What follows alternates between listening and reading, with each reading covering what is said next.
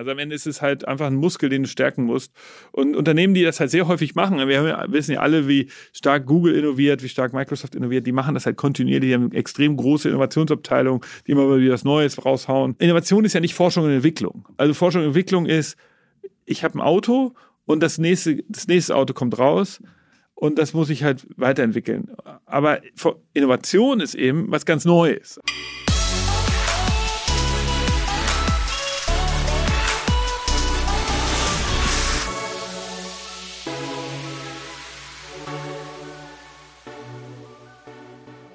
Zurück in die Zukunft war nicht nur, ich glaube, auf jeden Fall meine Top 3 Filmreihe, die ich gerne geguckt habe, sondern auch ein großes Thema unserer heutigen Sendung, denn wir haben den Mann für die Zukunft heute bei uns, Nick Sohnemann. Und er trägt Zukunft auch in seinem Firmennamen. Future Candy heißt sein Unternehmen. Und mit ihm sprechen wir gleich über alles, was die Zukunft bringt, was gerade wichtig ist und wie man als Unternehmen auf die Zukunft, glaube ich, noch besser vorbereitet sein kann. Vorher erstmal herzlich willkommen zu Digitale VorreiterInnen, dein Podcast zur Digitalisierung von Vodafone Business. Und den ganzen Februar über könnt ihr noch bei unserer fantastischen Podcast-Umfrage mitmachen. Wir möchten wissen, wohin entwickelt sich der Podcast-Markt? Was hört ihr für Podcasts? Welche Unterschiede gibt es vielleicht auch zum letzten Jahr? Die Umfrage dauert ungefähr zehn Minuten und das Teilnehmen lohnt sich, denn wir verlosen unter anderem äh, AirPods oder Soundlink, Bose Soundlink, das sind so Bluetooth-Lautsprecher. Also wirklich fantastische Sachen. Und ihr könnt die Umfrage mitmachen. Damit macht ihr mir einen großen Gefallen und uns einen großen Gefallen. Den Link findet ihr unten oder auch, wenn ihr jetzt euch das schon merken könnt, podstars.de slash Umfrage 23. Und Zeit habt ihr noch bis zum 27.02. Und wie letztes Mal schon gesagt, in meiner Erfahrung machen dann nicht 10.000 Menschen mit. Insofern ist die Wahrscheinlichkeit, da was zu gewinnen, gar nicht mal so schlecht. So, jetzt aber herzlich willkommen meinem lieben Gast, Nick Sohnemann. Hi. Hi, danke für die Einladung. Ich freue mich hier zu sein. Äh, Nick war früher so eine Art Station Voice für Delta Radio, haben wir gerade geklärt. Ähm, insofern, falls euch die Stimme bekannt vorkommt, dann habt ihr vielleicht in der Nähe von Kiel gewohnt.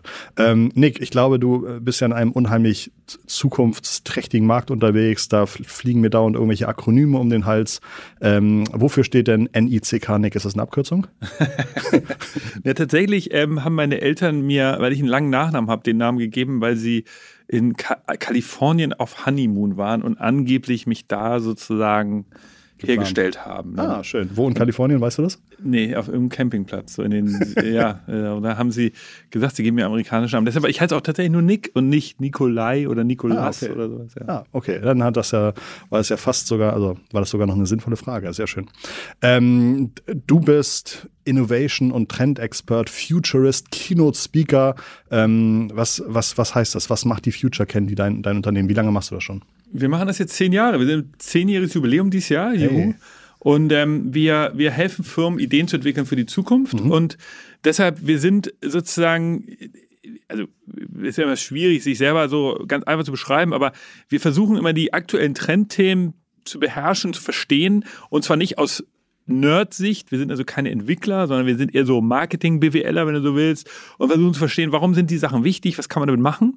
Und wir erklären das dann in Unternehmen. Wir haben halt unterschiedliche Kunden. Wir arbeiten für deutsche oder europäische Unternehmen und dort häufig für den Chief Innovation Officer. Also daran erkennt man schon, die Unternehmen, für die wir arbeiten, sind meistens ein bisschen größer und haben eine eigene Innovationsabteilung. Und dieser Kollege, der muss halt verstehen, was ist jetzt eigentlich das Metaverse, was soll man damit machen oder was ist NFT, was kann man damit machen, was ist jetzt ChatGPT, muss man das erkennen, wie, was, wie kann man das einsetzen. Und ein großer Teil unseres Business ist natürlich die Inspiration, erstmal das Erklären. Und äh, wir merken, es gibt sozusagen zwei unterschiedliche Kundengruppen oder es gibt einmal so die, die Firmen, die sagen, die begeistern sich für was und wollen was machen und einige, die haben so ein FOMO. Und wir haben also sehr viele Firmen, die haben so FOMO und sagen. FOMO äh, being Fear of Missing Out. Genau, mhm. Äh, danke für die, genau, Fear of Missing Out. Also, und das ist halt so. Es gibt auch, Entschuldigung, aber es gibt auch übrigens JOMO, Joy of Missing Out. Das ist sozusagen, wenn man Ü40 zu Hause am Wochenende und sagt so, nee, tut mir leid, ich schaff's heute nicht und sich dann eine halbe Stunde später auf dem Sofa wiederfindet mit Netflix und einer Tüte Chips. Das ist sozusagen JOMO. Erzähl bitte weiter. Ja, gut. Also wir haben eher die Kunden, also wir haben ein großes Kundensegment, die sagen, ey, wir möchten nichts mehr verpassen, haben aber selber nie sozusagen eine intrinsische Motivation, wollen auch häufig dann, und das ist auch ein Problem, oder ist natürlich für uns gut, die haben dann so ein Alibi, die sagen dann, ja, wir haben das jetzt alles mal gehört, äh, wir wissen jetzt Bescheid, so nach dem Motto. Und ähm, müssen wir auch nichts machen, so ungefähr. Das, gibt, das klingt jetzt sehr, sehr despektierlich, meine ich gar nicht. Also sind ja auch manchmal Trends, die für das Unternehmen gar nicht relevant sind. Also nicht jede Sparkasse muss ins Metaverse so ungefähr. aber äh, trotzdem ist es natürlich sinnvoll zu verstehen, was das ist. Ähm, aber auf der anderen Seite haben wir halt Unternehmen, die sagen, ey, wir wollen ganz klar jetzt im Bereich Augmented Reality mehr machen. Könnt ihr uns helfen? Welche Technologien sind da wichtig? Welche, ähm, welche, welche jetzt diese Smart Glasses, die kommen? Es gibt jetzt irgendwie zehn verschiedene Anbieter. Es wird ja erwartet, dass Apple dieses Jahr, Sie haben ja angekündigt, in, im Laufe des Jahres, im Juni ist ja die, die Developer Conference und dann im, im September wieder die, ähm, die Keynote, dass da irgendwie eine neue Hardware vorgestellt wird. Mhm. Das ist ja zu erwarten, dass da vielleicht so eine Brille rauskommt. Das wird ja seit Jahren erwartet. Mhm. Und, und das ist natürlich ein Riesenthema für einige unserer größeren Marken, die sagen halt, oh, ja, was passiert eigentlich in dem Bereich Augmented Reality und steigen da tiefer ein. Und da helfen wir denen halt. Und das ist sozusagen der, der Job von Future Candy. Also ganz konkret, wir haben jetzt ein, äh, ein Projekt für ein Telco, da geht es ums Thema ähm, Geruch und Fernsehen. Ja, was kann man da machen? Das gab es ja schon mal in den 80er Jahren. Ja. Ähm, ist halt alles. Oder 90er Jahren wahrscheinlich. Äh, genau, oder äh, 90er Jahren, das kommt ja immer wieder. Also Kino und Geruch mhm. gab es, sollen wir jetzt neu denken, was passiert da? Oder wir hatten mal ein Projekt, das kann man auf der Webseite sehen, da geht es um Schweizer Telco, die heißt Swisscom, da kann man den Kundennamen nennen. Und die haben sich gefragt, kann man eine Bedienungsanleitung eigentlich in Augmented Reality machen? Also, wie müsste das eigentlich funktionieren, wenn ich jetzt meinen Router nach Hause geschickt bekomme? Mhm. Ich weiß nicht, wo, wo stecke ich welches Kabel rein? Und, und dann denken wir uns halt aus, wie so eine Kreativagentur in der Werbung, denken wir uns als Kreativagentur der Zukunft aus, ja, was, was, wie wäre jetzt eine coole Bedienungsanleitung eigentlich? So eine moderne, zeitgemäße Bedienungsanleitung für eine Installation vom Router. Kann ich mir das sozusagen, ich bin ja ein bisschen einfach gestrickt, kann ich mir das so überlegen, dass ich sage, wenn ich eine Versicherung will, sollte ich sozusagen nicht zu einem Versicherungsunternehmen, weil dann gehe ich garantiert mit allen Versicherungen nur von diesem Unternehmen nach Hause, sondern ich sollte mir einen unabhängigen Finanzexperten suchen, der mir sagt, Christoph, eigentlich brauchst du das und das und das und das könnten sozusagen die richtigen Versicherer für dich sein und du bist sozusagen das Bindeglied zwischen dem eventuellen Bedarf und den vielen Lösungen, die es da gibt und du hilfst bei der Orientierung und bei der Konzeption. Genau, also genau. Ah, okay. und, und am Ende, äh, genau, also es ist eine schöne Beschreibung. Wir sind auch Fleißarbeiter. Es gibt ja manchmal auch Innovationsabteilungen, die haben einfach nicht so ein großes Personal und dann sagt der Chef, ey, wir ja. brauchen irgendwie Hilfe. Work, Hilfe. Zum Beispiel, wir haben äh, eine Sache, die wir auch machen, sind Innovationsreisen zu Startups, weil das ist auch eine Sache, dass viele der großen Unternehmen verlieren den Kontakt zur, zum Boden, zum Ground, wo man, wo eben die Startups sind, wo Universitätsprojekte äh, oder Universitäts irgendwelche Professoren sind, die an, an neuen Technologien, neuen Materialien Materialien oder so arbeiten. Und dann, wenn, dann hat der Typ einen Auftrag von seinem Geschäftsführer bekommen oder von seinem Vorstand sagt, ey, was passiert eigentlich hier im Bereich? Können wir da nicht mehr tiefer einsteigen? Ähm, Intralogistik oder äh, äh was passiert eigentlich im Bereich neue Materialien? Und dann gibt er uns den Auftrag und dann machen wir eine Reise. Dann fahren wir hin irgendwie nach äh, zu einer Uni. Wir fliegen jetzt mit mit einem mit SAP nach nach Helsinki und machen damit mit sozusagen Partnern von SAP so eine Innovationsreise, in, in, weil die weil das da geht es eher um die Region. Aber also das ist sozusagen die Arbeit von Future Candy. Äh, entweder okay. sozusagen erweiterte Werkbank oder mhm. eben Cutting-Edge-Technologiethemen erarbeiten. Und ähm, insofern, ähm, ich glaube sozusagen businessseitig haben wir, haben wir den Vorteil, dass wir immer an den neuesten Themen dran sind. Das heißt, wenn Kunden bei uns anrufen, dann sagen sie, können sie sich darauf verlassen, dass wir immer die neuesten Themen können. Der, der Nachteil ist eben, wir sind nie Experten für irgendwas. Wir, mhm. wir, wir, wir, es gibt immer irgendwann eine Agentur, die sagt, wir machen jetzt nur VR mhm. oder nur AR oder also Augmented Reality oder Metaverse und dann sind das irgendwann richtig tolle Experten mhm. und wir halt nie, weil wir irgendwie Metaverse nur sozusagen okay, grundsätzlich verstanden haben. Und das ist sicherlich immer ein Nachteil, aber je nachdem, wie man drauf guckt. Und dann ist aber auch, so, auch eine tolle Nische. Also ich glaube, ja. wenn man irgendwie mit dem C-Level zusammenarbeitet, dann äh, hat man ja auch meistens äh, gute Tagessätze. Und da wir mit diesem Podcast natürlich auch das Maximum an Mehrwert für unsere Zuhörenden rausholen möchten, will ich unbedingt sozusagen jetzt mal, ne, arbeitest du jetzt mal für mich. Äh, du warst gerade auf der Consumer Electronics in Las Vegas, die mhm. ist ja mal Anfang des Jahres.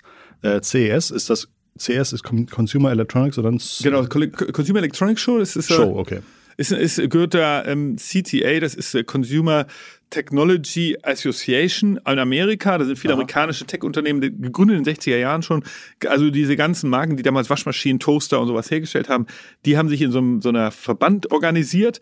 Und dieser Verband äh, hat damals so eine Messe gegründet, so eine Leistungsshow. Und die haben sich über die Jahrzehnte behauptet. Bis heute gibt es sie. Und ich würde für mich sagen, ähm, äh, das ist die Top-Messe für ja. die Zukunft. Da, da, hat Audi vor genau zehn Jahren äh, gezeigt, dass sie autonom einparken können. Und da dachte ich so, geil, in zwei Jahren brauche ich nicht mehr einzuparken.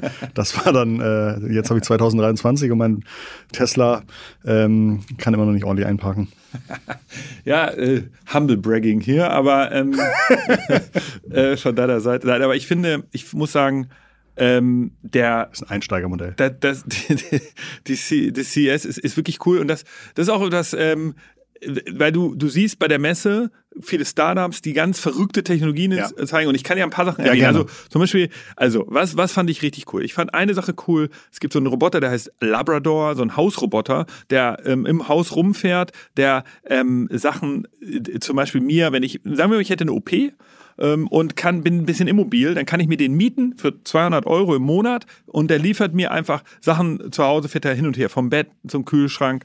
Ich kann nicht ganz, und er hat keine Arme, er kann sich selber in den Kühlschrank greifen, aber er kann einfach so gewisse Bewegungen im Kühl, äh, zu Hause erleichtern. Ich fand das extrem interessant, gerade sozusagen für, natürlich für die, für die Seniorenheime der Zukunft, aber auch für die Menschen, die einfach äh, eine OP hatten oder sowas. Also eine Sache, die ich gut fand, ist auch extrem gute Technologie war. Das zweite, was ich gut fand, war Mirabox. Das ist ein Startup, mhm. die ähm, aus Frankreich kommen und die mit Samsung zusammenarbeiten. Die sagen, äh, wir müssen eigentlich im Sinne der Nachhaltigkeit versuchen, CPUs zu reduzieren, weil ich sehe jetzt hier in, in unser kleines also Studio. Also Chips und, und genau und, und, die die Hauptcomputerchips, ja. weil die sind extrem äh, aufwendig zu produzieren. Da geht eine Menge Energie rein und ist ja auch eine Knappheit gerade gewesen. Der, meistens ist es so, dass ein CPU und ich gucke jetzt hier im Zimmer rum. Da würde ich sagen, in diesem Raum sind alleine jetzt so ein kleines Studio, sind alleine fünf oder sechs CPUs Aha. in deinem Laptop, hier in deinem Handy, in meinem Handy und so und dann noch mein also, und so weiter. Und ja. ich glaube, es würde fast reichen, dein ähm, äh, Qualcomm-Chip in deinem iPhone,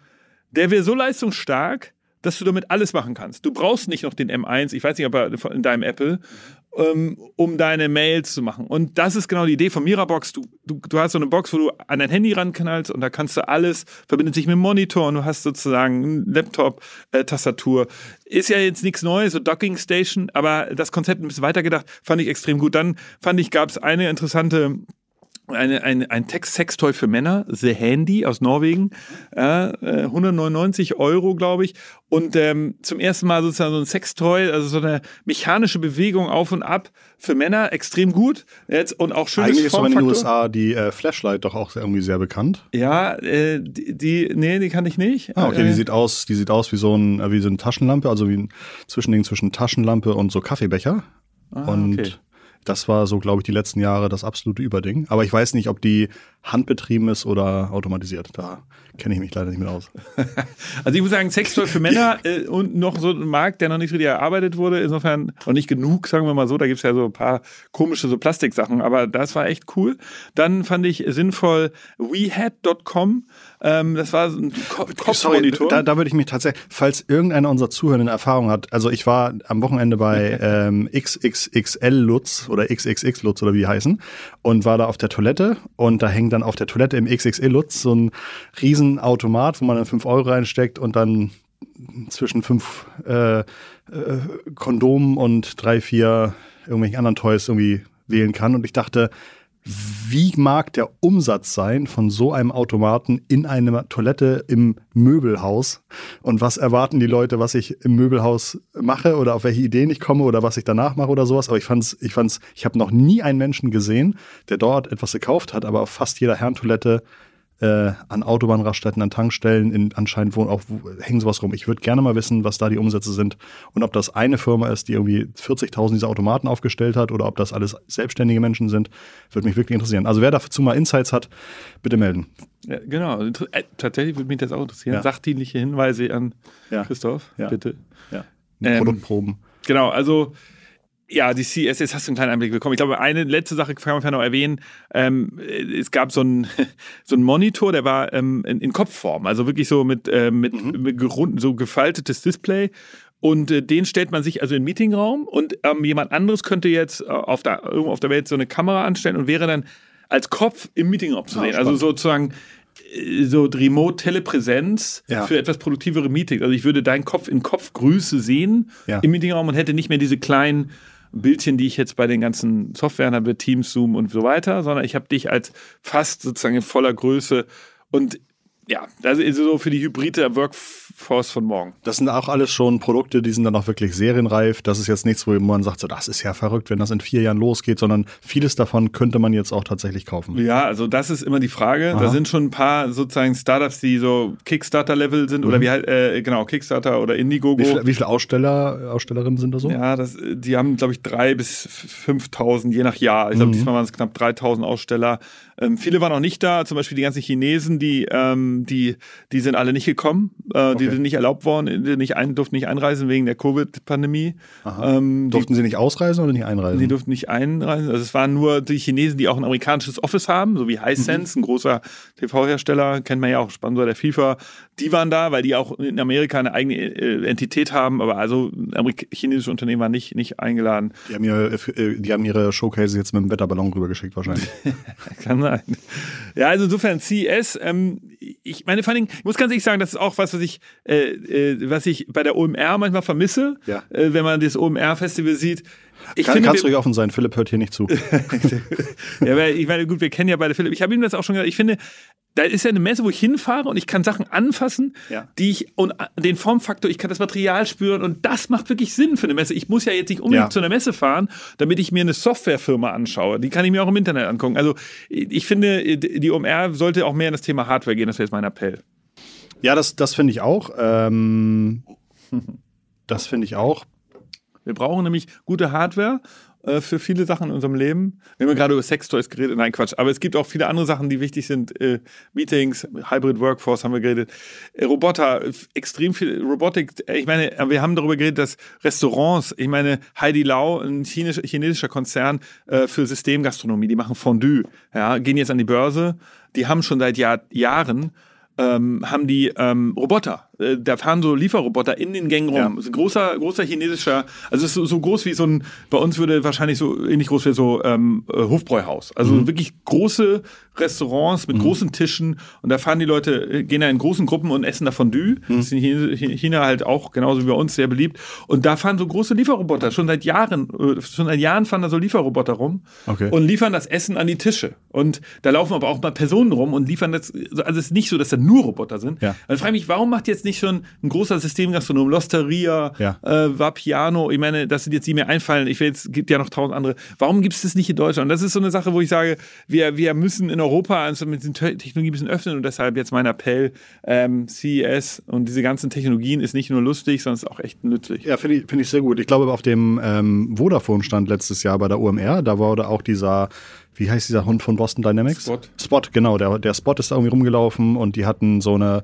ähm, so einen Roboter, mit dem man sich unterhalten konnte und so. Das kam zum einen irgendwie gut an ähm, und ist zum anderen, finde ich, auch nochmal so ein, also genau wie in einer genau wie in einer guten Bar irgendwie gemütliche Sessel stehen, die für die Stimmung sorgen, finde ich, sorgt auch einfach nicht nur die Theorie, sondern auch die Praxis nochmal für, für ein ganz anderes Level von Erlebnis und für ein ganz anderes Level von Abstraktion von neuen Learnings und für ein ganz neues Level von vielleicht auch Inspiration. Insofern bin ich da total dafür, wenn man eben nicht nur 400 ähm, Workshop-Hallen nebeneinander hat, sondern dazwischen irgendwie auch ein paar coole Showcases, neue Produkte und Anwendungsfälle hätte. Ja. ja. Aber der Philipp, der ist ja beratungsresistent.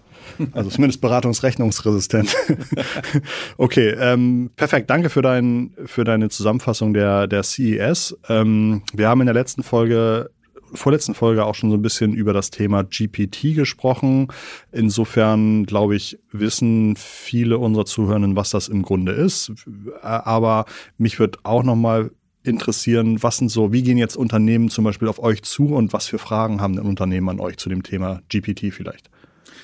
Also wir haben da natürlich auch unterschiedliche Kunden. Wir haben ja, habe ich ja kurz gesagt, wir haben manchmal Kunden, die schon sehr viel wissen mhm. und dann haben wir Kunden, die ja gar nichts wissen und die, die, das sind der typisch, also im Moment merken wir eher von dem zweiten Lager Anfragen dazu, die ja noch nicht, die wissen, die haben davon gehört, die verstehen das nicht, die, die wissen manchmal noch gar nicht, dass man sich da einfach so anmelden kann. Also wenn wir das mal sozusagen diese ganzen Basics wegnehmen, ähm, ich glaube, was die alle wissen wollen, was ist der Impact von diesen Sachen? Ja, also wie, wie stark verändert das den Arbeitsplatz? Welche Leute müssen sie in Zukunft suchen? Und da ist natürlich im Moment noch viel so High-Level-Diskussion. Also, ja, wird das wirklich rechtskonform sein mit deutscher Bürokratie und so? Also es verliert sich schnell in solchem ähm, dem kleinen oder großen Einmaleins der, der, der Einwandslogiken von vielen Unternehmen. Also sagen, ja, aber das geht ja nicht mit deutschen ähm, Rechtsprechung geht das ja noch gar nicht. Und man muss auch sagen, also es ist ja aktuell noch so, wenn ich, ähm, zumindest ist das heute hier im Februar mein Kenntnisstand, wenn ich mir jetzt den äh, DAL-E nehme, das ist ja die, die Bild-Engine, die ähm, mhm. Image-Engine von, von OpenAI oder äh,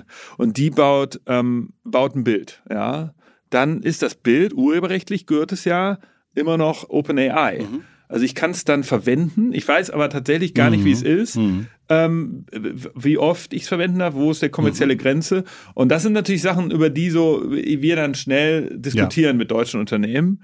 Ähm, und insofern ist es, aber ich, ich, glaube, jeder erkennt, also zum Beispiel, was sofort zu erkennen ist, dass sie sagen, oh, das ist ja cool, wenn ich mir jetzt ein, ein Werbebild kreieren lasse von meiner Werbeagentur, dann kann ich ja in Zukunft super schnell hier mal eben 15.000 Stück bauen lassen und von meiner Werbeagentur kriege ich immer nur drei mhm. Vorschläge. Also da sind sofort so, mhm. ja, so, so, ja, so, so Sachen, so Energien zu erkennen. Aber im Moment ist es für mich noch äh, eher High Level. Mhm. Viele wollen dann sozusagen ihren, ihre Branche erkennen. Gib doch mal ein und zeig doch mal das und mach doch mal dies. Es ist alles auf so einer noch sehr sozusagen playful, playful Ebene. Aber ähm, Okay. Dass er jetzt mal, dass er jetzt wirklich einen Schritt kommt, dass sie sagen, pass auf, wir lösen die ganze Abteilung hier auf, das brauchen wir gar nicht mehr. Das, das habe ich natürlich noch nicht erlebt. Okay. Ich versuche dieses GPT-Thema auch immer besser zu verstehen und vor ein, zwei Wochen hat einer der äh, Macher, Andrei Karpati heißt er, glaube ich, auf seinem YouTube-Kanal irgendwie ein zwei Stunden Video veröffentlicht, das ich gerade mir painfully durchgucke in Stücken, wo er wirklich erklärt von, von Anfang bis Ende, wie das Ding gebaut ist. Und er schreibt den Python-Code mit einem zusammen, man kann sich den runterladen, man kann ihn laufen lassen, man kann ihn über eigene Trainingsset und am Ende ist tatsächlich so ein GPT-Ding fertig. Also wirklich, wirklich sehr, sehr gut gemacht. Und es nimmt einem auch, also hat mir so ein bisschen auch die Angst davor genommen, was da gerade passiert, weil ich ich tippe da was rein, da kommt was raus und ich denke, das ist ja, da muss ja wirklich ein, ein, ein Mind dahinter sein, also eine Intelligenz dahinter sein. Aber so ein bisschen besser versteht man danach so, ach witzig, im Grunde, ach so ist das, im Grunde wird für jeden Buchstaben berechnet, wie ist die Wahrscheinlichkeit, dass jetzt dieser Buchstabe, deswegen kommen sozusagen die Ergebnisse bei äh, OpenAI auch wirklich so, so tokenweise raus, ah. weil wirklich die Antwort ist noch nicht fertig. Wenn er anfängt zu schreiben, ist der Ende noch nicht fertig. Und es ist wirklich spannend und am Ende auch eigentlich billig in Anführungszeichen, wie wie das am Ende nur Mathematik ist ja, und ein großes Trainingsset. Da finde ich interessant, da gab es mal äh, so ein Video auch bei Heise, Grüße an die Kollegen, die auch oft gut sich mit solchen Sachen beschäftigen. Ja. Und da finde ich eine interessante Sichtweise, weil als Mensch denkt man ja immer sofort, naja gut, aber das ist ja eine Maschine, die ja. arbeitet das ja statistisch irgendwie ab, mhm. guckt irgendwie nach Häufigkeiten mhm. Und der Mensch hat ja ein Bewusstsein. Da gab es mhm. interessante Diskussionen damals vor ein paar Monaten mit dieser es gibt, Lambda. Ja, es gibt, aber es gibt sozusagen die Frage, ist es nicht wissenschaftlich klar, ob es ein Bewusstsein gibt? Genau, und das würde ich hm. jetzt mal umdrehen. Ist nicht am Ende das, was in unserem Kopf passiert ja. als Mensch, auch nur Statistik. Also, ja, ja, dass ich ein Wort rausbringe, was ich halt häufig verwende oder was man in der Branche häufig verwendet, das wird jetzt, das wird da reingesetzt und mein Kopf ist am Ende auch nur eine Rechenleistung, die True. genauso funktioniert. True. Das wäre sozusagen umgekehrt. Ist das Bewusstsein nicht so, das wäre eine philosophische Diskussion, die ich interessant finde. Ja, genau. Ist nicht unser Bewusstsein auch nur irgendwie Statistik? Genau, man hat, also man hat, man kann halt keine Trennung zwischen irgendwie sozusagen Bewusstsein und Körper und Seele und ob es eine Seele gibt und so weiter, kann man halt nicht, nicht messen. Irgendwie fällt uns natürlich leicht zu sagen, doch klar, ich, ich bin doch meine Seele. Aber das, was wir als Bewusstsein wahrnehmen, ist wahrscheinlich einfach nur das Produkt unseres Gehirns. Also einfach nur, das Gehirn arbeitet und das, was dabei passiert, ist das Bewusstsein. Und wenn das Gehirn nicht mehr arbeitet, ist das weg. Dann schwebt das auch nicht irgendwo hin und dann ist es auch nicht danach irgendwie, ähm, ähm, sondern das ist einfach, ist einfach Ende dann, ähm, sobald das Gehirn aufhört. Und gute Erklärungen, warum das so ist oder dass es halt eben nicht ein, eine Seele oder sowas gibt, kann man sehen, es gibt immer wieder Menschen, die leider Unfälle haben, wo dann irgendwie Teile des Gehirns zerstört sind und das sind am Ende danach komplett andere Menschen. Das ist also nicht die gleiche Seele mehr, sondern das ist einfach ein anderer Mensch, genau. weil das Gehirn einfach läuft und was macht und wir nehmen das wahr als etwas unfassbar Starkes. Aber ja, also im Grunde sozusagen die Definition, ab wann ist eine KI eigentlich nichts anderes als äh, eine technische Version von einem Bewusstsein, ist total richtig. Das ist, glaube ich, wahrscheinlich relativ früh erreicht. Und genau, sozusagen ja, also ist ja irgendwie erschütternd für Menschen wahrscheinlich zu realisieren, dass dieses große Bewusstsein, das wir alle haben, ja. Ja, wenn der auch nur eine Art von Algorithmus oder Statistik ist, die auch nicht und die schnell auszuklinken ist, äh, auszutricksen. Leider ja. Ähm, ich möchte, falls euch das Thema interessiert, also jetzt nicht irgendwie bewusst sein, aber das Thema nochmal mit GPT. Es gibt inzwischen eine relativ spannende Webseite, die heißt, also wir verlinken es nochmal in, der, äh, in den Shownotes, die heißt emergentmind.com emergentmind.com und das ist eine Sammlung von ChatGPT-Prompts. Da kann also jeder seinen Prompt, also seine, seine Anleitung, wie er irgendwie ein cooles Ergebnis bei ChatGPT bekommen hat, kann man hochladen und dann wird das sozusagen hochgevotet, wie bei, wie bei Reddit. Und da sind jetzt sozusagen die wirklich super spannende, super lustige, super interessante Prompts sind schon ganz weit oben. Und das erweitert total den Horizont, weil man auf ganz neue Ideen kommt, wie man ChatGPT ähm, benutzen kann. Da gibt es auch so einen Jailbreak, ne? wo du das dazu bringst, dass er sich selber austrägt. Da gibt es einen Jailbreak, ah, wo du okay. dann sagst, okay, jetzt lasse ich mal die offizielle Sache zur Seite und dann redet er sozusagen in Schimpfworten mit dir. Und Weil genau das geht nämlich aber eigentlich. Ne? Also, also das, das irgendwie, also hat ja relativ viele Filter sind da drin, dass sowas eigentlich nicht geht. Aber das wusste ich noch nicht. Aber da ist gerade auf Platz 1 äh, der Prompt äh, Sell me this pen. Also sozusagen der Einspruch, äh, ich glaube, von Wolf of, Walls, Wolf Ach, of ja. Wall Street, glaube ich, da kommt das ja. Sell me this pen ist gerade auf, auf Platz 1. Aber wirklich super spannende Prompts. Lohnt sich auf jeden Fall mal reinzugucken. Ähm, spannend. Jetzt muss ich kurz den Bogen wieder zurückfinden irgendwie. Äh, GPT, okay, verstanden. Das heißt, auf dem Level werdet ihr gefragt, was, was kann es bedeuten, was heißt das, was wird da woanders gemacht, wie. Genau, hm? da gibt es sozusagen, wir versuchen als Agentur natürlich, also wir haben diese High-Level-Diskussion, die Trends zeigen. Und wir, wir haben ja auch äh, eine, zum Beispiel, haben bei uns eine Chinesin eingestellt, die, die wir gucken auch immer, was passiert in China. Wir versuchen so einen weltweit Benchmark aufzubauen. Wir reisen häufig, ich bin bei CS und gucke, habe die amerikanische Sichtweise auf Sachen. Das ist dann sowas, was wir so High-Level häufig in so Keynotes einbauen. Natürlich immer mit einem konkreten Beispiel. Also wir würden dann zum Beispiel äh, zeigen, was passiert eigentlich in deiner Branche mit ChatGPT. Also wir machen sozusagen High-Level und konkretes Beispiel. Und das sind, dadurch sind unsere Vorträge, unsere Workshops Workshops auch immer sehr kurzweilig und multimedial. Aber ähm, äh, und dann äh, hatte ich jetzt war ich jetzt gerade bei so einem Event für eine Air Cargo äh, Luftfracht äh, hat ist eine eigene Teilbranche, die total äh, natürlich total eitel und stolz ist, weil was alles mit Luftfracht transportiert, wusste ich auch alles nicht. Also Blumen zum Beispiel aus Marokko, Rosen, die man so die kommen, die wachsen in Marokko, werden dann über Luftfracht gebracht. Es gab es gab doch mal diese schlimme Geschichte, dass irgendwie Nordseekrabben zum Pool nach Afrika geflogen genau. werden und dann gepoolt wieder ja, zurückkommen. Ja, das ist auch so. Ja. Aber es gibt Hurra. noch tausend andere Sachen Sachen, die zum Beispiel die ganzen Masken, die wir alle tragen, kommen ja. aus China mit dem Luftfracht, damit die halt, ja. müssen ja, äh, werden ja hergestellt. Nicht zwei Monate unterwegs sind. Genau, mhm. genau. Äh, weil die, genau, damit die halt reinbleiben und so. Und dann ähm, natürlich auch viele Medikamente, ja, und sowas. Also die ganzen Impfstoffe werden geflogen. Ähm, extrem viele Südfrüchte. Also wenn du eine Ananas bestellst, das kommt auch alles mit, weil die äh, nicht mehr so mit ja die Reifen noch auf dem Schiff und so, das ist alles nicht mehr. Ähm, äh, da, da, also da, das ist schon heftig. Auf jeden Fall. Ähm, und dann habe ich natürlich denen mal gezeigt, was ja. geht eigentlich mit ChatGPT ja. und so weiter. Oder wie sieht eigentlich, gibt es einen Flughafen im Metaverse? Äh, wussten Aha. die auch alles nicht. Wie sieht denn als Training? Ja, kannst Aha. du dir den Wiener Flughafen anschauen im Metaverse und dann kannst du da so Trainingssachen machen. Und das sind Sachen, ähm, das machen wir dann halt auch. Also den Leuten das mal zeigen und das ist natürlich extrem krass für die. Ja. Äh, und da gibt es halt schon einen kulturellen Unterschied, wenn du dann so viele Ausländer, also nicht Deutsche triffst, dann sind die so, oh, mega krass, was kann man da machen, wie kann ich das anwenden? Äh, Skandinavier, also mega neugierig, die wollen das. Und Deutsche sind so, ja, aber das ist nicht relevant für uns. Also mhm. ja, die finden dann immer so, ja, also das ist noch nicht gut genug, die Auflösung, das können wir noch nicht verwenden. Oder mhm. was ich, also das ist interessant, nochmal so ein kleines kulturell, kulturelles Problem. Ist jetzt auch nur anekdotenhaft meine mhm. Beobachtung manchmal, aber ähm, äh, das ist interessant, wie andere Kulturen doch häufig sehr viel offener sind, was so Hast du dann, hast du denn in deinem Kundenstamm überwiegend fischst du da in Deutschland oder ja. wäre es eigentlich viel einfacher, wenn du sagst, äh, ich würde lieber, ich sollte eigentlich nur skandinavische Kunden haben? ja, natürlich wäre es, also ist am Ende, klar, ja. Wir, wel, wir welches, welches, wel, welche Gegend auf der Welt ist besonders begeisterungsfähig? Gibt es das irgendwie?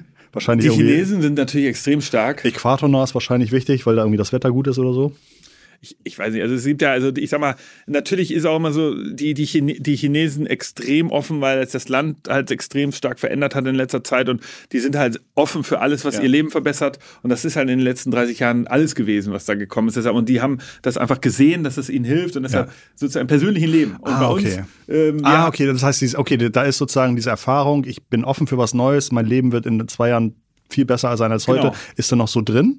Und, ah, okay. Da ist noch nicht so dieses Gefühl, mhm. oh, die Technologie kann mich ja auch ausnutzen mhm. und so.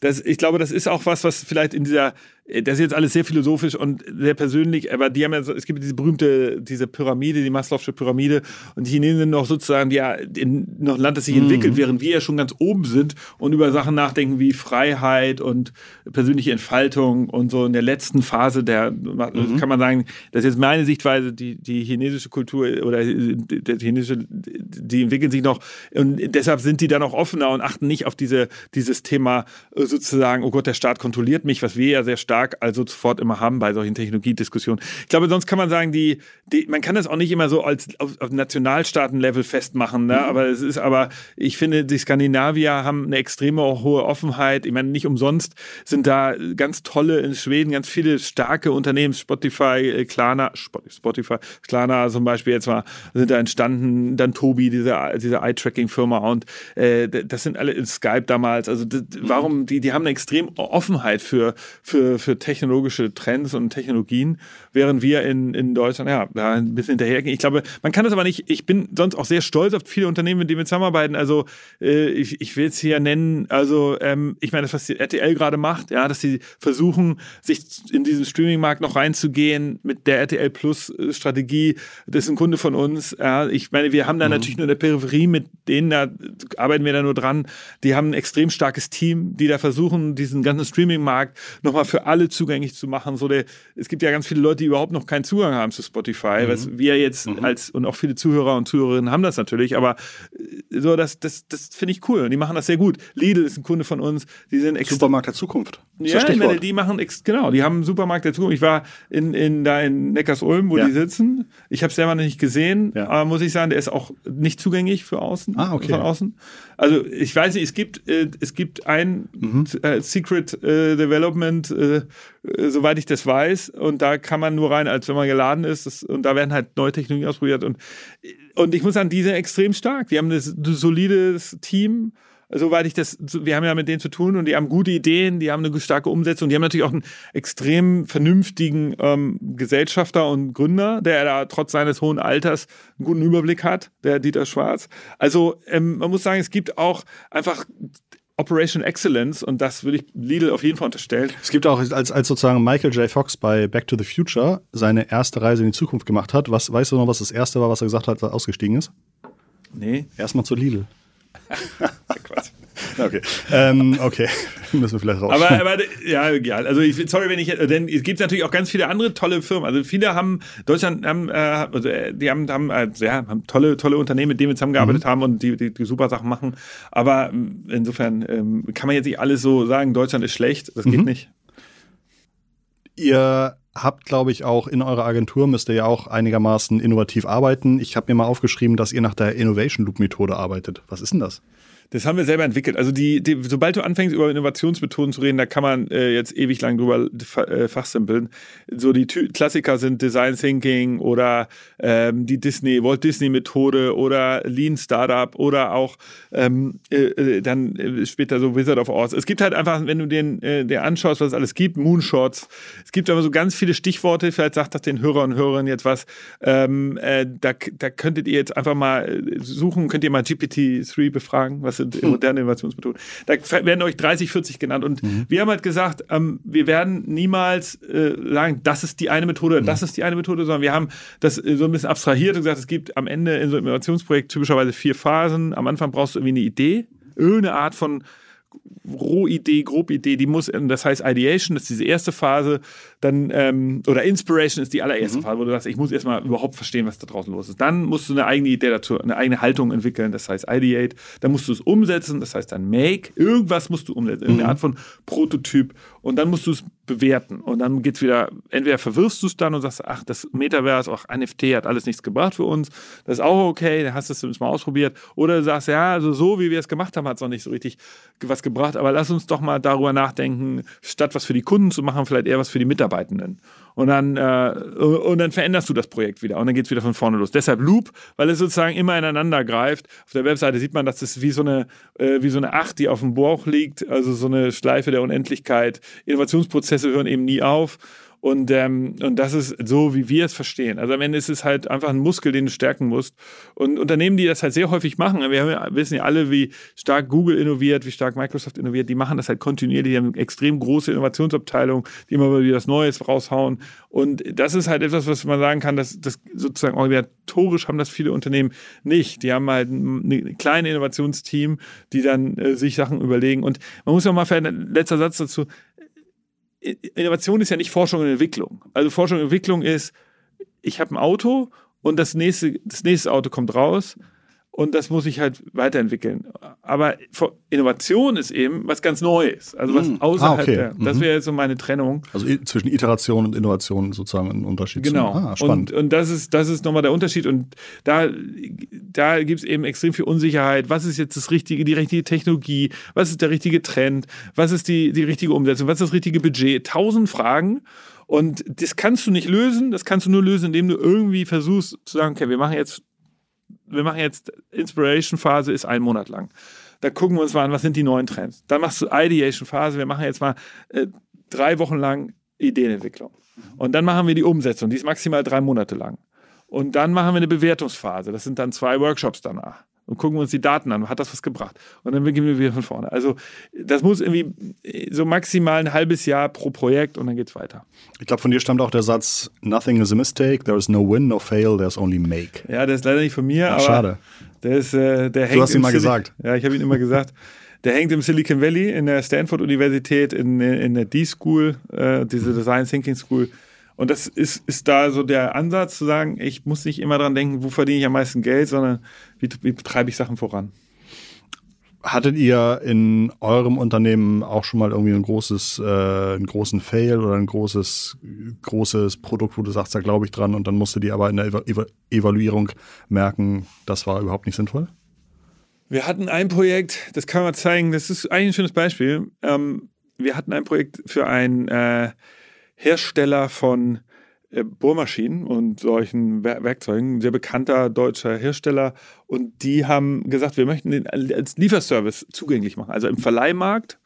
Aber eben auch als Lieferservice. Also eigentlich das, was heute so, so Lieferservice wie Gorilla oder, oder Getir oder so diese ganzen Lebensmittellieferservice, das war vor zwei Jahren, da gab es die noch nicht. Oder zweieinhalb, ich glaube inzwischen drei Jahre her, sorry. Da, da gab es das eben noch nicht. Und also so selten wie ich bohre zum Beispiel, wird sich das mega lohnen für mich, wenn genau. ich sage, ich muss jetzt ein Bild aufhängen, bitte mal alles vorbeibringen. Genau, und du okay. hast das vielleicht das keine gut ausge ja. keine gut sortierte äh, äh, Werk Werkstatt bei dir zu Hause und du würdest jetzt sagen, ey scheiße, ich muss aber jetzt am Wochenende, ja. hast auch nicht viel Zeit, willst jetzt nicht nochmal zum Baumarkt fahren, Verstanden. willst einfach nur schnell auf die App drücken und sagen, ich brauche eine Bohrmaschine und hier noch so eine Wasserwaage und so weiter, mietest dir das alles, kommt zu dir geliefert und wird auch wieder abgeholt. Ja. ja? Super Service. So, jetzt haben wir uns ausgedacht, haben wir konzipiert, haben wir nur in Hamburg gemacht ja. als Startup. Gesagt, und wir haben das ähm, damals Hamarando genannt. ja. Und dann haben wir, ähm, haben wir, äh, wir haben so getan, als wäre das ein Startup. Mhm. Ja. Der Lieferservice war in Wirklichkeit ein Kurierservice in Hamburg, ja. die sind Funkpiloten. Die haben dann ähm, also alle, erstmal aus Komponenten alles zusammengebaut. Genau, wir haben mhm. das so mhm. zusammengeschustert. Ja. Proof of Concept. Es gab auch dann nur gewisse Öffnungszeiten und sowas. Also es war und es gab auch keine App, sondern es war so eine so eine Web-App nur und so weiter. Ähm, und man muss jetzt sagen, was passierte? Jetzt kommen wir zum Problem. Wer ist eigentlich die Zielgruppe? Mhm. Also Heimwerker haben ja eine Werkstatt, die brauchen mhm. das ja nicht. Mhm. Also es sind ja genau die Leute, die eben keine Werkstatt haben. Also Zielgruppe finden ist schwierig gewesen. Und die erstmal erreichen können. Genau, dann mhm. zweites Problem, typisches Problem bei so einem Innovationsprojekt. Klingt erstmal eine gute Idee, denkst du so, wer ist die Zielgruppe? Was ist der Preispunkt, den die zahlen wollen? Was, was willst du denn zahlen für eine Bohrmaschine am Tag? Ja, wahrscheinlich hätte ich jetzt irgendwie alles über, alles bis 11 Euro hätte ich, glaube ich, gezahlt für eine Bohrmaschine am Tag. Ja, so, dann, genau, und dann, dann gibt es halt Leute. Aber jetzt ich brauche dann irgendwie einmal im Januar ein und einmal im November. Das heißt, genau. erst nach vier Bestellungen wahrscheinlich lohnt sich das und dann schon für fünf Jahre im, im sagen, wir mal, sagen wir mal, das ist, genau, das ist dann das nächste Problem. Ja. Wann ist eigentlich die, was sind die, die KPIs? Ja. So, wie oft müsste, mhm das wissen wir auch nicht, genau. Mhm. Wie, was ist eigentlich so dann? Und dann kommt das schlimmste Problem. Du hast dann irgendwann ein Lager von Leuten, die sagen, ey, mega geiler Service, mega geil. Wann kommt ihr nach Berlin? Wann kommt ihr nach München? Mhm. Meine Kollegen haben das genutzt in Hamburg, das wollen wir auch. Wir zahlen auch 20 Euro so mhm. ungefähr. Und dann hast du auf der anderen Seite Leute, die es in Hamburg genutzt haben, sagen, ja, ist mir ein bisschen zu teuer gewesen, 6 Euro. Ja. Nee. Und dann musst du entscheiden. Dann sitzt du da in der letzten Phase, Evaluate vom Loop und sagst, machen wir es jetzt weiter oder nicht? Mhm. Und das ist dann die Frage. Und das dann Leadership könnte sagen, ja, machen wir. Oder Controlling sagt, nee, lohnt sich nicht. Also da ist die Frage bei so Innovationsthemen, äh, wer hat das Sagen in Firmen? Und da, ja, also wir haben, am Ende wurdest du dann nochmal evaluiert und nochmal evaluiert und irgendwann war es dann ein Konzernthema und wir Ja. haben es eingestellt. Aber Und es ähm, gibt es heute wahrscheinlich auch so nicht, ne? Nee, es gibt's nicht, leider. Aber ich fand, jetzt würde man es wahrscheinlich gut im Zuge dieser ganzen äh, Lieferdienste Ja, ja, man es wenn es die, die Infrastruktur schon gibt, könnte man Genau. sich da irgendwie mit ranhängen. Bei mir im, äh, in Schleswig-Holstein, im Nachbardorf, in, im schönen Hitzhusen, gibt's einen Baumarkt, der hat irgendwie so ein, ähm, sich einfach so ein Carport hingestellt und ein Schloss rangehängt. Und da kann ich sozusagen jederzeit mein Zeug bestellen, die legen das rein und mit dem PIN-Code abholen. Das finde ich, fand ich schon relativ witzig, relativ gut gemacht. Also, dann könnt ihr jetzt auch sagen, ich brauche jetzt eine Bohrmaschine, die legen das da rein. Ich kann auch nachts um drei Klar, kommen, mit dem PIN-Code das Aber abholen. sowas gibt's ja hier auch, diese Kurzbox. Ah, äh, okay. gibt's, ich, so, so, es gibt so, das ist aber leider auch nur zwei, drei Stationen ja, in ja, Hamburg. wahrscheinlich. Ja, okay. Aber äh, klar, jetzt in kleinen Städten gar nicht. Oder, Mm, Ja, also das, war, hatte mich insofern- überrascht so auf dem Land. Also klar, ich finde, ja, also Okay. Bedarf ist da. Äh, Nick, ich glaube, du läufst in deinem Job auch immer ganz vielen beeindruckenden Zahlen über den Weg. Ich weiß nicht, ob dir so ein paar Zahlen einfallen, wo man sagt, so, boah, wenn man sich das mal wirklich auf der Zunge zergehen lässt. Also ich würde mich freuen, wenn du uns nochmal so rausträgst aus der Sendung mit vielleicht ein oder zwei oder noch mehr beeindruckenden Zahlen oder Entwicklungen, also irgendwas, was dir da so einfällt. bitte. Ja, also eine Sache, die ich, äh, die recherchiert wurde, eine Case Study untersucht wurde, das ist alles nicht hundertprozentig belegt, aber von vernünftigen Leuten. Das fühlt sich gut an. Ja, genau. Also erste Sache war Ariana Grandes Konzert Mhm. auf Fortnite. 2001 im August. Das war 2001, nein. äh, sorry, 2021. Mhm, ja. Oh Gott. Ja. Äh, 2021, also jetzt so äh, anderthalb Jahre knapp her, war das letzte Konzert in Fortnite meines Erachtens, das Mhm. letzte große. Wie viele Zuschauer hatte das? Ariana Grande ist schon weltbekannt. Äh, Fortnite hatte damals, glaube ich, auch, war, glaube ich, auch relativ erfolgreich. Oh, war ja 250.000. Ja, nee, 78 Millionen hatten das sich geguckt, angeguckt. Ähm, es war umsonst, konnte Ja. ich einschalten. Ach so, ja, So, Wahnsinn. aber wie viel Geld, äh, du konntest dir dann die Skin kaufen von Ariana Grande, Oh die Gott. hat äh, 2800 V-Bucks gekostet. 1000 V-Bucks sind 10 Dollar, also 28 Dollar. Und ein Skin heißt sozusagen einfach nur so eine digitale Klamotte, die ich meiner, mit meiner Figur anziehen Genau, kann. ne? ich kann, also ich kann aussehen wie sie, Ja, also es ist auch genderfluid, also mein, Ja. mein männlicher Avatar sieht dann aus wie Ariana. Grande. Der, interessant ist, die Skin kann nichts, also in Fortnite können ja viele Skins irgendwas, kann schneller laufen, fliegen, Aha. irgendwas. Da kannst du gar nichts, das sieht einfach nur so aus. 28. 28 Euro. Oh Mann, oh Mann, oh Mann, oh Also Mann. es sind 20 Millionen US-Dollar verdient worden. Und davon muss, glaube ich, 30 Prozent abgegeben werden an, an Epic, Fortnite. Das war eine interessante Zahl. Den Rest hat Ariana Grande gemacht. Und ich meine, das war, Konzert war zwölf Minuten lang. Also sie saß in Los Angeles, ja, in ihrem Heimatort, in ihrem Homestudio Ja. mit ihrer Band ja. und hat da wahrscheinlich, ohne sich zu schminken, Ja. ohne zu schwitzen, Ja. zwölf Minuten eingespielt, Ja. hat das an Epic übergeben. Das war ja auch nicht einen live. zweistelligen Millionenbetrag mitgenommen. Und mal eben so. Und für ein Konzert Mhm. verdient sie, wenn sie auftritt, verdient sie 650.000 US-Dollar. Mhm.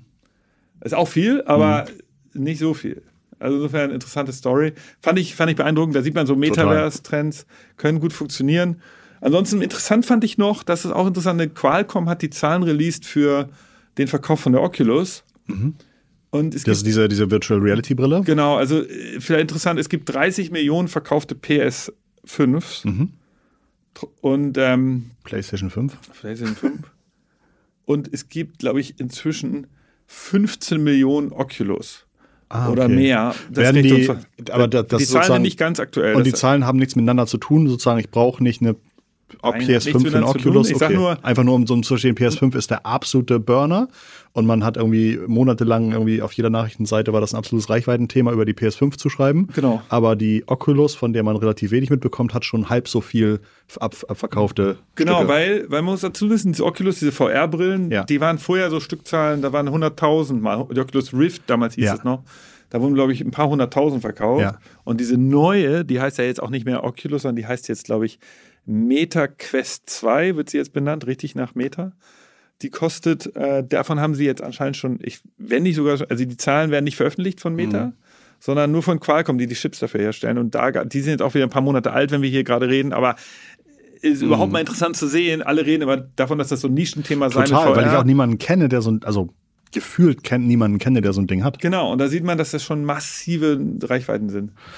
Krass. Also interessante Zahl. Ansonsten finde ich noch interessant, letzte Sache, Apple bringt jetzt Chips raus, Ja. M1 und M2 Chips, die bauen sie selber.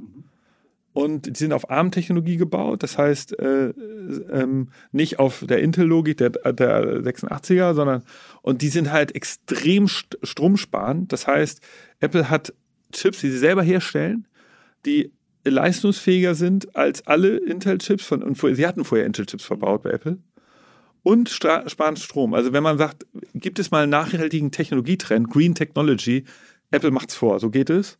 Strom sparen, ähm, mehr Leistung raushauen und auch noch sozusagen preislich dadurch besser sein, weil du eben nicht, äh, also das ist, ist eine gute Strategie.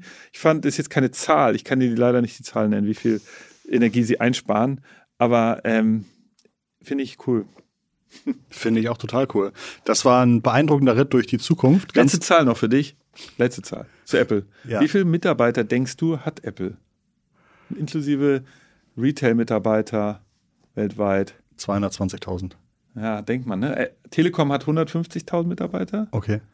Volkswagen, glaube ich, 600.000. Apple hat 30.000 Mitarbeiter, knapp. Das heißt, in Cupertino mhm. arbeiten nur in dem Headquarter so zwischen 5.000 und 8.000 Menschen. Das wertvollste Unternehmen der Welt. Weltweit 30.000. Also ich meine, also allein ja. doch hier im Jungfernstieg Hamburg äh, Apple Store ja, hätte ich jetzt gedacht. Lass es 40.000 sein. Also, ja, ja, aber das ist ja verrückt. Ich hätte, ich hätte, ich hätte, okay. Ja, und jetzt muss man natürlich sagen, es gibt 400.000 Menschen, die bei Foxconn arbeiten. Ja, ja. Hm. Die werden natürlich nie mitgezählt. Mhm. Aber dass Apple als ähm, ich habe mal gelesen, dass Nintendo auch nur 80 Mitarbeiter hat. Interessant, ne? Weil die auch nichts selber herstellen, sondern alles. Mhm. Also, aber Apple hat sozusagen okay. im, im Kern auch interessante Zahlen. Okay, und dieses äh, Raumschiff, was sie da gebaut haben in Cupertino, dieses runde Büro, ich dachte, da passen irgendwie zigtausend Menschen rein. Nee. Warst du mal da? Hast du es mal gesehen? Ja, du kannst ja, ich hab's gesehen, ja. aber ich, es ist wahnsinnig auch interessant, ist ja so super, äh, gibt es ja auch Dokus drüber, aber deutsche Hersteller der Fensterscheiben, mhm. übrigens, die Scheiben sind aus Deutschland. Aber die, ähm, äh, das Gebäude ist ja offen, da Wind, weht so der Wind durch, ist dadurch natürliche Kühlung. Okay, also aber es ist halt kein Büro für zigtausende Leute. Nee, sondern in Cupertino ah, selbst arbeiten äh, nicht so viele Menschen, nicht so viele tausend Menschen, wie man denkt. Ich habe ja, ich habe ja ein Bein in der, in der Möbelindustrie mit, äh, mit unserer fantastischen Möbel nach Mars. Ähm, ähm, äh, Produktion, die wir, die wir machen. Und da hatten wir mal mit Apple zu tun und die haben die haben auch diese Tische, wo die Produkte präsentieren. Ne? Da stehen auch irgendwie diese Tische rum in diesen äh, Apple Stores. Und diese Tische, die lassen sie sich äh, von einer sehr hochqualitativen deutschen Massivholzproduktion bauen. Die kosten fünfstellig pro Tisch und die werden ein, zweimal pro Jahr ausgetauscht. Also so ein Tisch, der da bei Apple rumsteht, Wahnsinn. der kannst du davon ausgehen, dass der halt äh, wahrscheinlich jünger ist als ein Jahr und dass der, wie gesagt, regelmäßig ausgetauscht wird und dass die auch exzeptionelle Anforderungen an die Qualität haben. Also zum Beispiel sind der, hat er vier Beine so ein Tisch und oben sieht man halt die Maserung, also die, die Jahresringe vom, äh, vom Baum und das muss halt perfekt zentral sein, zentriert sein. Also wenn da denn sozusagen dieser, der Mittelpunkt in der Maserung nicht in der Mitte ist, sagt Apple halt, nee, nee, den Tisch nehmen wir natürlich nicht. Sondern, also das ist jetzt auch schon wieder zwei, drei Jahre her, vielleicht haben die das schon wieder ein bisschen verändert, aber damals war das so, wo man einfach dachte, so allein die Ausstattung für ihre Apple Stores, was sie da an Qualitätsanforderungen reinlegen, ist, äh, kriegt man von außen überhaupt nicht mit. Ja, darf nichts gebraucht aussehen oder abgegriffen aussehen, muss alles frisch aussehen. Tja. Tja, äh, Nick, das hat mich sehr gefreut. Vielen Dank, das war sehr inspirierend. Ähm, ich äh, können wir noch was für dich tun. Du hast auch einen Podcast anscheinend, genau, obwohl ja. ich da noch nie eingeladen war. Der, das müssen also, wir ändern. Das müssen wir ist, ändern. ist ein Podcast überhaupt ein Podcast, wenn ich noch nicht da war? Genau, also das Coole bei, wir haben einen Podcast, der Future Candy Innovationspodcast, schaltet ein. Ich kann dazu sagen, für mich cool, ich lerne Leute kennen in meinem Podcast, ihr dann auch. Ähm, und dort reden wir über ja, neue Trendthemen. Wie wird ein Computerspiel designt? Wie funktioniert die Versicherung der Zukunft? Oder was ist eigentlich mit, äh, wir haben jetzt gerade aktuell, was ist eigentlich mit dem Metaverse? Was sind da die ganz neuen Trends? Was macht Meta damit und so weiter? Wie ist mit der Brand Horizon? Findest du die gut oder nicht? Ja, all solche Fragen diskutieren wir auch in unserem Podcast. Aber ich freue mich, danke für die Einladung. Hat mir sehr viel Spaß gemacht. Äh, das war toll. Und wer, äh, wer ähm, äh, gibt es von dir eigentlich auch? Du bist ja auch äh, Rockmusiker, ne? Genau, ich habe eine Punkband. Ja. äh, zusammen mit Hanno. Ja, ja, genau. Aber die, die ist noch nie aufgetreten. Ach so, okay. Jetzt wollte ich mir gerade sagen, ob es irgendwie einen YouTube-Kanal gibt oder einen Spotify. Ja, wir, haben, wir haben ein paar Lieder. My Luxury Life. Ein paar Lieder sind online, aber äh, ja, Leute, wir sind, es ist nur ein Hobbyprojekt. Okay. Sehr schön. Also, falls ihr mehr von Nick finden möchtet, dann einfach mal bei YouTube und bei Google eintippen und auf seiner Webseite vorbeischauen und seinen Podcast einschalten. Ähm, und dann hören wir uns nächste Woche am Montag wieder. Bis dahin würde ich sagen, danke Nick. Danke an euch fürs Zuhören und ganz liebe digitale Grüße von Von mir, Nick. Hi. Und von Christoph. Ciao.